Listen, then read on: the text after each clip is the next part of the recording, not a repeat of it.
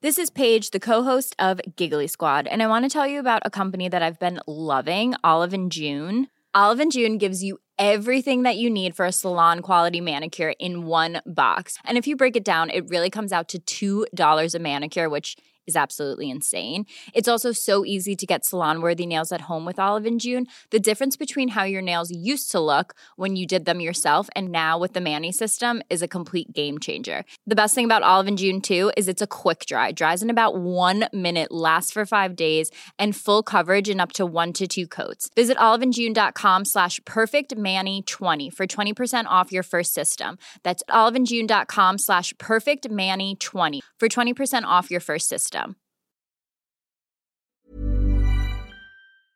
¿Ha funcionado el control de alquileres en Cataluña? Veámoslo. La ley del control de alquileres de Cataluña, aprobada a finales de 2020, consiguió reducir el alquiler promedio en Cataluña en un 5%. ¿Significa esto que la ley ha sido exitosa? ¿Significa esto que la ley ha conseguido volver la vivienda en alquiler más asequible? Pues no, no necesariamente significa eso. Desde luego es una posibilidad, pero no es la única posibilidad. Démonos cuenta de que es posible rebajar el alquiler promedio de una ciudad o de una región por dos vías. La primera de ellas, que es aquella que está detrás del espíritu de la ley, es mantener la oferta o incluso incrementar la oferta de los inmuebles en alquiler, pero bajando los precios a los que se alquilan los distintos inmuebles. En tal caso, si mantenemos o incrementamos la oferta y conseguimos bajar el precio de los alquileres porque hay un tope máximo por ley, el alquiler promedio bajará sin que haya menos viviendas en alquiler y por tanto volverá a la vivienda más asequible. Imaginemos que tenemos un parque inmobiliario de tres viviendas. La primera vivienda se alquila por 10, la segunda vivienda se alquila por 10 y la tercera vivienda se alquila por 40. ¿Cuál es el alquiler promedio en esta ciudad? Pues el alquiler promedio es de 20. Pues bien, imaginemos que se aprueba una ley que establece que el alquiler máximo que se puede cobrar en esta ciudad es de 10. Y supongamos que las tres viviendas anteriores se mantienen en alquiler, o incluso que se añade una cuarta vivienda en alquiler, pero que no se alquila por más de 10. En ese caso, si tenemos tres o cuatro viviendas y todas ellas se alquilan por 10, el alquiler promedio en esta ciudad será de 10. Es decir, la ley habrá conseguido rebajar el alquiler promedio de 20 a 10 al tiempo que mantenía el stock de viviendas en alquiler o incluso lo aumentaba. Por tanto, lo que habría conseguido la ley en este caso es incrementar la accesibilidad de la población a la vivienda en alquiler. Pero también existe una segunda posibilidad. Imaginemos que nos mantenemos en la ciudad anterior. Tres viviendas. Una se alquila a 10, otra se alquila a 10 y la tercera se alquila a 40, alquiler promedio 20. Se aprueba una ley que establece que no se pueden alquilar viviendas a un precio superior a 10. Y en ese caso lo que ocurre es que el propietario de la vivienda que la sacaba en alquiler a 40 decide retirarla del mercado, decide dejar de ofertarla en alquiler. En ese caso, el mercado del alquiler queda reducido a dos viviendas dos viviendas que se alquilan a 10 y a 10. Por tanto, alquiler promedio en esta ciudad, 10. Por tanto, la ley también ha conseguido rebajar el alquiler promedio de 20 a 10, pero lo ha hecho sin incrementar la accesibilidad de la población a viviendas en alquiler. Porque antes había tres personas que vivían de alquiler y esas tres personas estaban dispuestas a pagar el alquiler que estaban pagando, obviamente preferían pagar menos, pero preferían tener un alquiler al precio al que estaban pagando a no tenerlo, había tres personas, una alquilando a 10, otra alquilando a 10 y otra alquilando a 40, y después de la aprobación de esta ley, con lo que nos encontramos es con que solo hay dos personas que están alquilando, una a 10 y otra a 10, pero la que alquilaba a 40, que insisto, prefería alquilar a 40 a no alquilar, Obviamente también prefería alquilar a 30 que a 40, o a 20 que a 30, o a 10 que a 20, o a 5 que a 10, pero entre no alquilar o alquilar a 40, prefería alquilar a 40, pues a esta persona se la ha echado a la calle. O si su contrato ha expirado, otra persona que podría haber entrado en su lugar a ese piso de alquiler, pues ya no entra en su lugar porque el piso deja de estar en alquiler. Se ha rebajado el alquiler promedio pero a costa de reducir la oferta de vivienda. Todas aquellas viviendas que se pretendían alquilar a un precio superior al que marca la ley, simplemente dejan de estar en el mercado. Y entonces, claro que cae el precio del alquiler promedio, pero destruyendo el mercado del alquiler. Por tanto, como vemos, una ley que establezca un precio del alquiler máximo puede tener uno de estos dos efectos.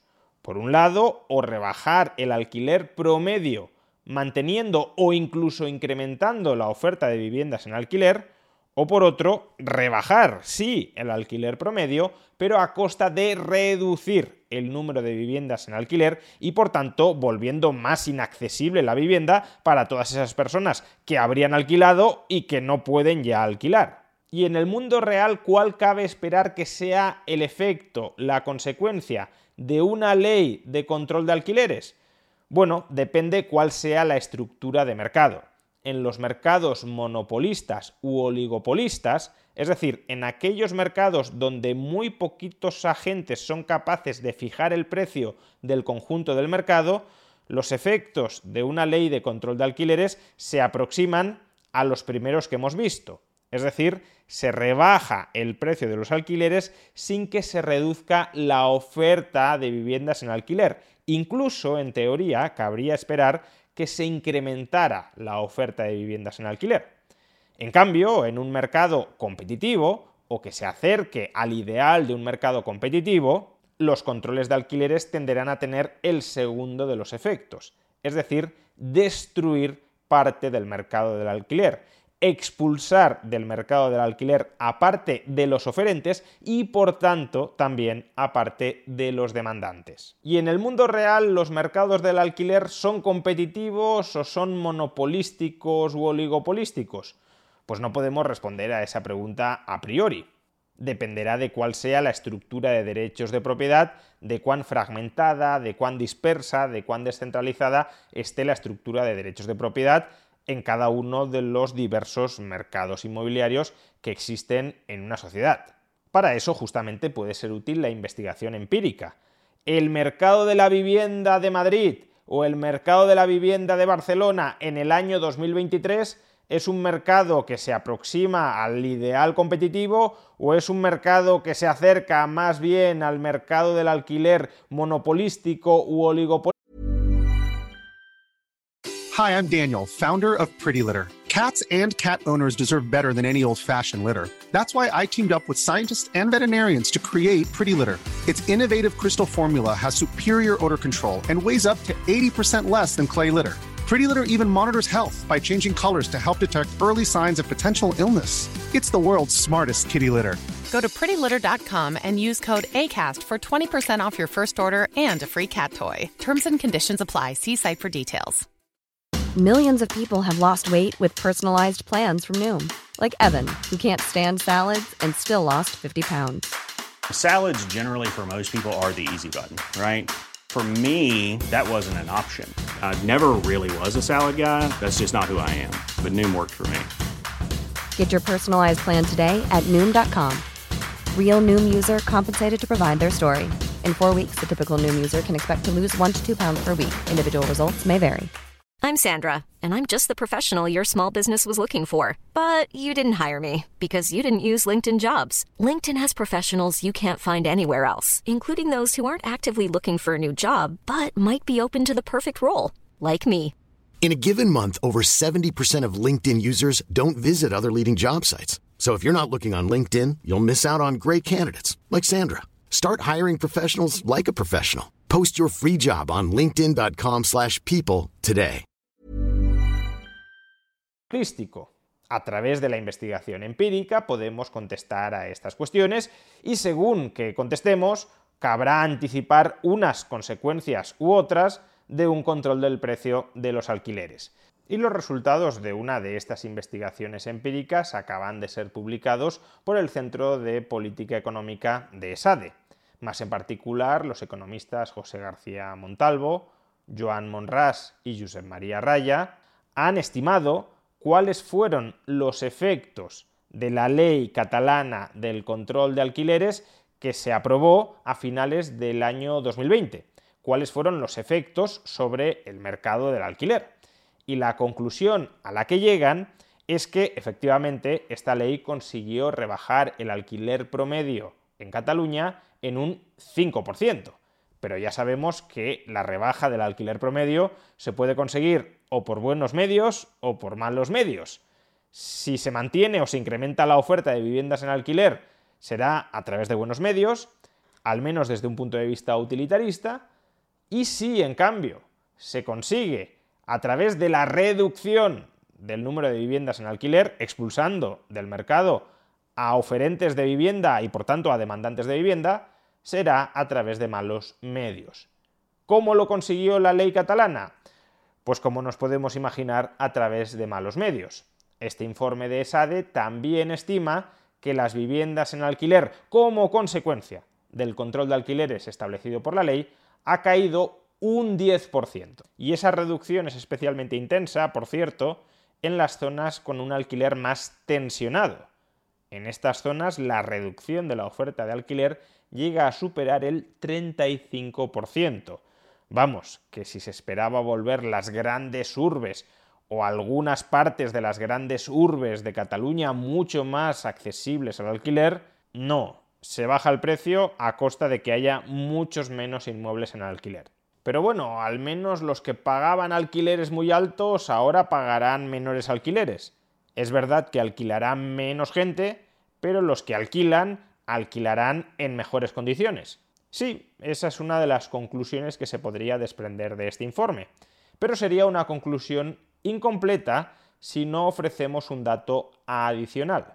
Y es que al mismo tiempo que se abarataron los alquileres de las ciudades o de las zonas de las ciudades más caras, al mismo tiempo también se encarecieron los alquileres de las ciudades o de las zonas de las ciudades más baratas. La ley del control de alquileres no solo provocó un abaratamiento de los alquileres más altos, sino un aumento de los alquileres más bajos. ¿Y esto por qué sucedió? Bueno, puede haber diversas causas, pero una es precisamente la que implícitamente estábamos describiendo. Si antes de la ley del control de alquileres había personas que eran capaces de alquilar en las zonas más caras, en las zonas más ricas de una ciudad, y ahora la oferta de viviendas en esas zonas más caras, más ricas de una ciudad se ha reducido como consecuencia de la ley de control de alquileres, esas personas que antes habrían alquilado ahí y que ya no pueden alquilar porque no hay oferta de alquiler, ¿dónde alquilan?